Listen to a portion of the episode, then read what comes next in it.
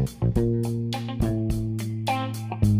ロマスオの聞くだけアメリカ仮想通貨ライフ。皆さんおはようございます。クロマスオです。9月9日木曜日の今日も早速アメリカ仮想通貨ライフ始めていきたいと思います。よろしくお願いします。早速今日のテーマなんですけれども今日はググれない人はお金をなくします。ということで実例付きでねあの話していきたいなと思います。ちなみにねググるっていうのは Google 検索をするっていうのをまあ略した言い方で、まあ、つまりね調べるっていうことなんですよね。でねこれねあのちょっとねあの大事な話になりますのでこれねあのぜひ聞いていただければなと思います。でね今日のね対象リスナーさんは例えばこれからね仮想通貨投資っていうのを始めたいんだけどどういう注意点があるのかなとかあとはねアメリカで仮想通貨を買いたいんだけど英語が苦手でちょっとなみたいなそういうふうにね考えてるね日本人の方をね対象にねあの話していきたいなと思います。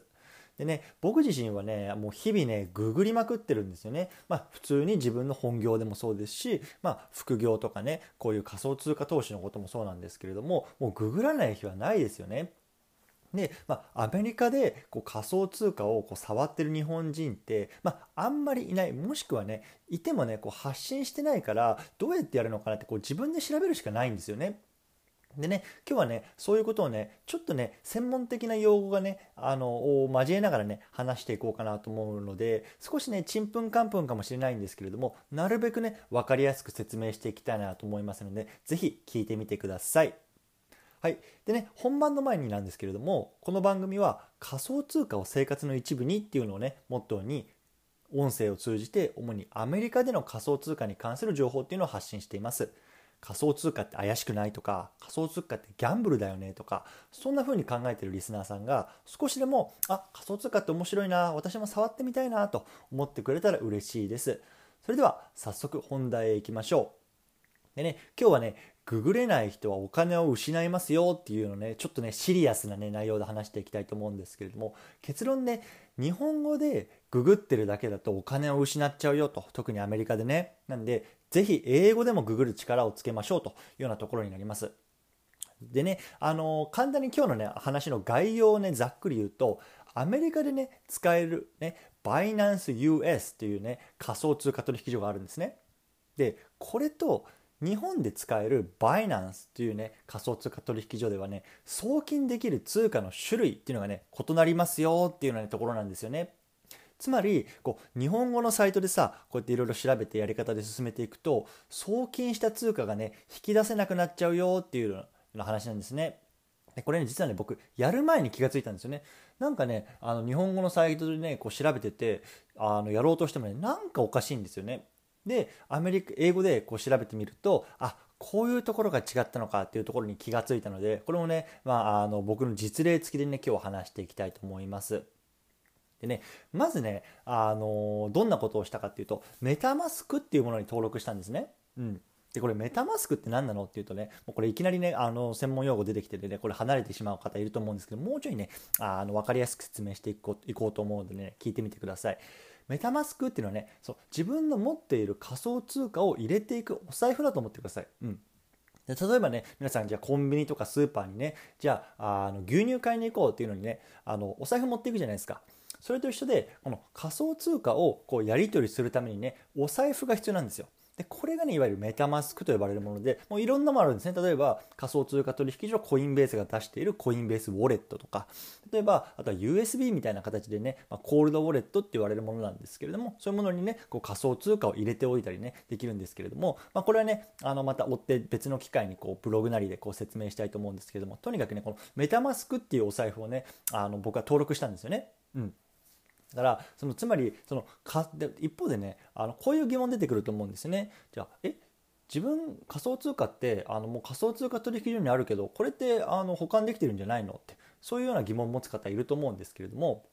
あくまでもねその仮想通貨の取引所にある通貨っていうのはそこに預けているだけなんですよね。うん、確かに、まあ、僕のものであるし皆さんのものなんですけれどもこう何かあった時に、まあ、あの引き出せなくなっちゃったりとか、まあ、そういうような、ね、リスクがあると。うんということで、この必ずこのお財布っていうのをいわゆるウォレットって呼ばれるものですよね。をこう準備しておいてそこに仮想通貨を入れておきましょうというのがあるんですけれども、まあ、これね日常的に言うとじゃあ仮想通貨取引所はま銀行預金みたいなもんで、まあ、メタマスクはお財布みたいなもんですよね、うん、だからその元普通はまあその銀行預金にお金入れてるけどこう何か買おうかなっていう時みんなお財布に入れるじゃないですか。こう引き出したり、まあ、そういうようなね関係性があると思ってください。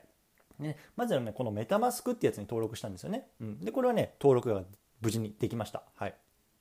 でさ、じゃあメタマスク作りましたよって、じゃあお財布できたよってなったけど、中身空っぽなんですよね。で中身空っぽだとこの買い物に行けないわけじゃないですか。だからこのお財布の中に通貨を入れてあげないあげないといけないんですよ。うん。そのね、通貨を入れるっていう作業が、いわゆる仮想通貨の取引所から送金するっていうことなんですよね。うん。つまり、銀行口座から引き出してこうお財布に入れるみたいな。まあ、これがね、あのすごく分かりやすい例かなと思います。うん。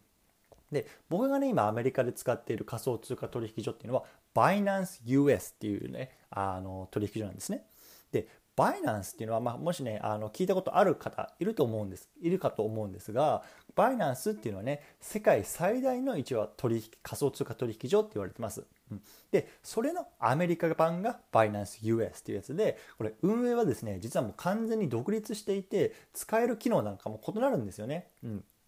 だからバイナンスっていうのは、まあ、いわゆる、まあ、世界であの一番大きな取引所なんだけれどもこれはねアメリカじゃ使えないんですよ。なので、まあ、あの完全に独立したあの取引所としてバイナンス US っていうのがアメリカにはあってそれを使うことになりますよっていうことなんですよね。うんでね、ちなみにね日本で使えるっていうのはあの本家のバイナンスの方なんですよねだからその日本で日本日本に住んでる方々が使っているバイナンスと、まあ、アメリカでねあの僕が使っているバイナンス US っていうのはね全然もう違うものだっていうのをねあの覚えておいてほしいんですね。うんで、まあ、もともとね、僕、このバイナンス USD で仮想通貨をこういろいろ買ってましたと。で、そこでね、あの、バイナンスコインっていうかコインがあるんですよね。で、まあ、あの、そのコインを買っておいたので、まあ、あの、お財布の方にね、送金しようとしたんですよね。うん。であの最初ねもともとね日本語のサイトで調べてたんですよ。どうやったら送金でできるかなと。やっぱさあの僕もさアメリカに住んで長いけどまやっぱりこういうね調べたりとかってこうあの最初はねやっぱ日本語でするんですよね。でそっちの方がやっぱ入ってきやすいから、うん、でもあのこれね日本語で調べたらねどうかなんかおかしいなっていうの気づいたんですよ途中で。っていうのはそのあの簡単に言うとねその日本で使えるバイナンスの仮想通貨取引所はからそのメタマスクっていうあのお財布にね入れることのできるねいわゆるま企画というかあの、まあ、あの仮想通貨の状態っていうのはねその直接送金できるねあの企画なんですよね。これがねいわゆる BEP20 なんて読むのか BEP20 っていうのかなあちょっと読み方わかんないですけど、まあ、そういうような企画なんですよね。つまり日本で送る企画っていうのは BEP20 っていう企画でこれはバイナンスからお財布に直接入れることができる。で日本語のサイトはこれがメインなんですよね。だからあの日本語のサイト読むとバイナンスからメタマスクに直接お金送金できますよっていうのがどのサイトにも書いてあるんですよ。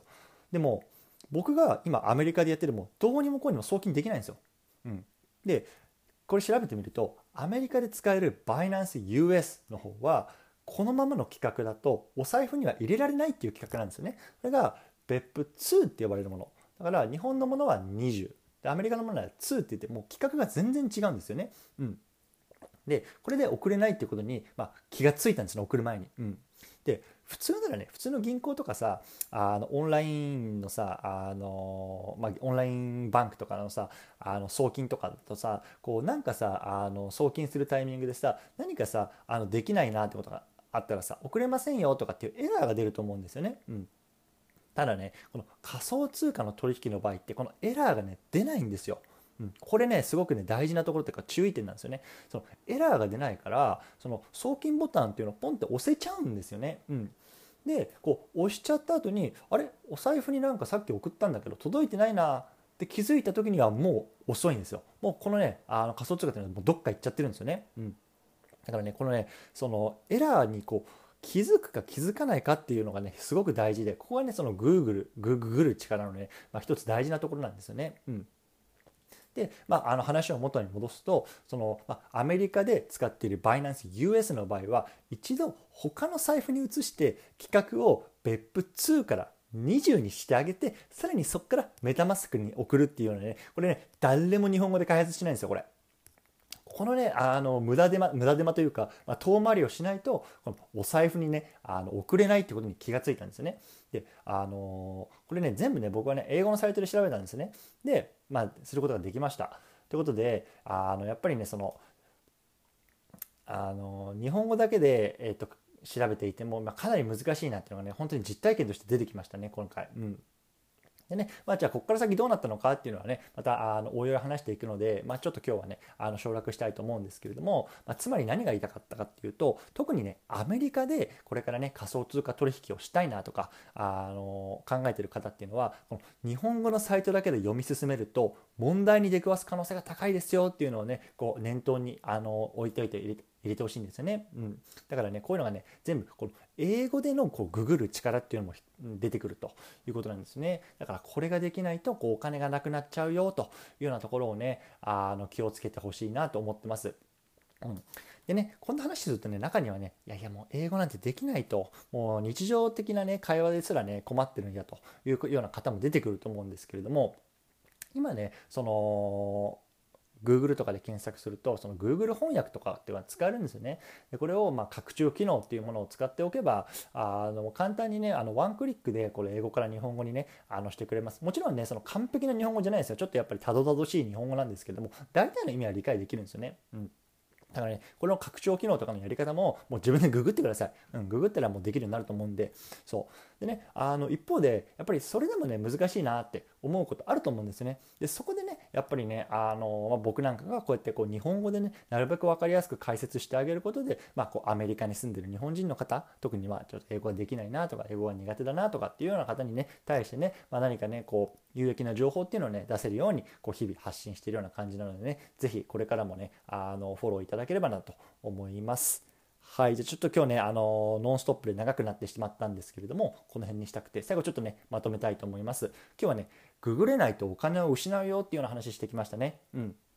でね、まあ、具体的に言うと、こう、バイナンス US っていうね、仮想通貨取引所からメタマスクっていうお財布にね、こう、通貨をね、あの入れる時に気がついたこう実例をもとに話してきましたね。うん、でねやっぱり気づいたこととしてはこう日本語のサイトだけでの検索だけだと落とし穴がどうもあるよと。うん、でね特にねその仮想通貨のこう送金とかやり取りの場合ってこうエラーが出ないからこうなくなった後に気づくんですよね。だからなるべくねそのなくなる前に気づくっていうところをねこのググる力であの養っていけないいきたいなと思います。はい、ぜひね、皆さんもこうググり、ググりまくりましょうというところで今日は締めたいと思います。はい。でね、今日はね、合わせて聞きたいなんですけれども、今日は DeFi が主流になるとアメリカ生活が楽になる3つのことっていうところでね、あのリンクを貼っておきます。で今日のね、あの話してきた一連の流れっていうのは、このね、DeFi をやるためになの設定時に起こった話なんですね。じゃあね、あのそのじゃあ DeFi ってそもそも何なのかとか、DeFi ができるとどうなるのかっていうのをね、あの過去の配信で話してるので、ぜひね、合わせて聞いてみてください。はい。じゃあね、最後ちょっと告知だけさせてください。この番組ではリスナーの皆さんからのサポートっていうのを募っています。アンカーのページのサポートボタンをクリックすると月額99セントからサポートしていただくことができます。1日換算で3セントぐらいですね。なので皆さんのサポートでこうより聞きやすい機材の購入とかコンテンツの拡充に当てたいなと思ってますので、サポートしてもいいよっていう方はね、ぜひよろしくお願いします。はい。ということでね、僕はこういうブログとかツイッターでもこういう仮想通貨に関する情報っていうのをこう日々発信してます。概要欄にリンクを貼っておくので、興味のある方はコメントとかツイート、フォローしてくれると嬉しいです。それでは今日も素敵な一日をお過ごしください。ググりまくりましょう。クロマスオでした。バイバイ。